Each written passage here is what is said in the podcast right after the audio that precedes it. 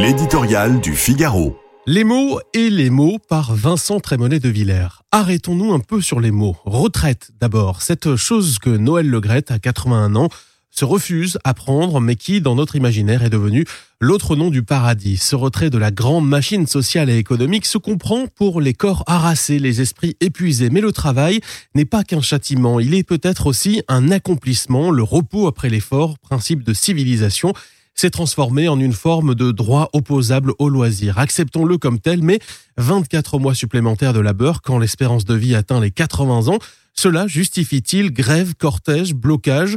Le métier, selon Peggy, est le cœur du génie français. Il est devenu, pour trop de compatriotes, une épreuve dont tout citoyen devrait pouvoir se libérer.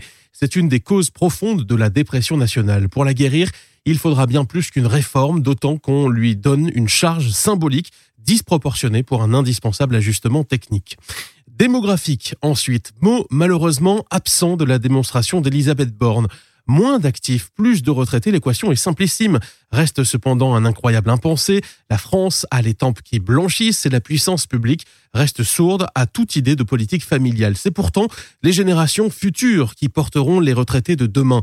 La natalité n'est pas un gros mot, sauf à considérer que l'immigration lui est préférable. Il ne semble pas que ce soit l'opinion majoritaire. Justice, enfin, dont la Première ministre a fait le pivot de son discours. Qui peut y être opposé? Mais cette justice a un coût et il serait malheureux de dépenser par avance les économies qui ne sont pas encore réalisées. D'autant qu'on appelle parfois justice ce qui s'apparente à la prudence quand ce n'est pas la pusillanimité. La clause du grand-père dont bénéficient les régimes spéciaux en est l'illustration. Pourquoi une catégorie de Français bénéficierait d'un tel privilège de traitement? Serait-ce parce qu'ils peuvent bloquer le pays? On ose le croire, ce ne serait pas juste.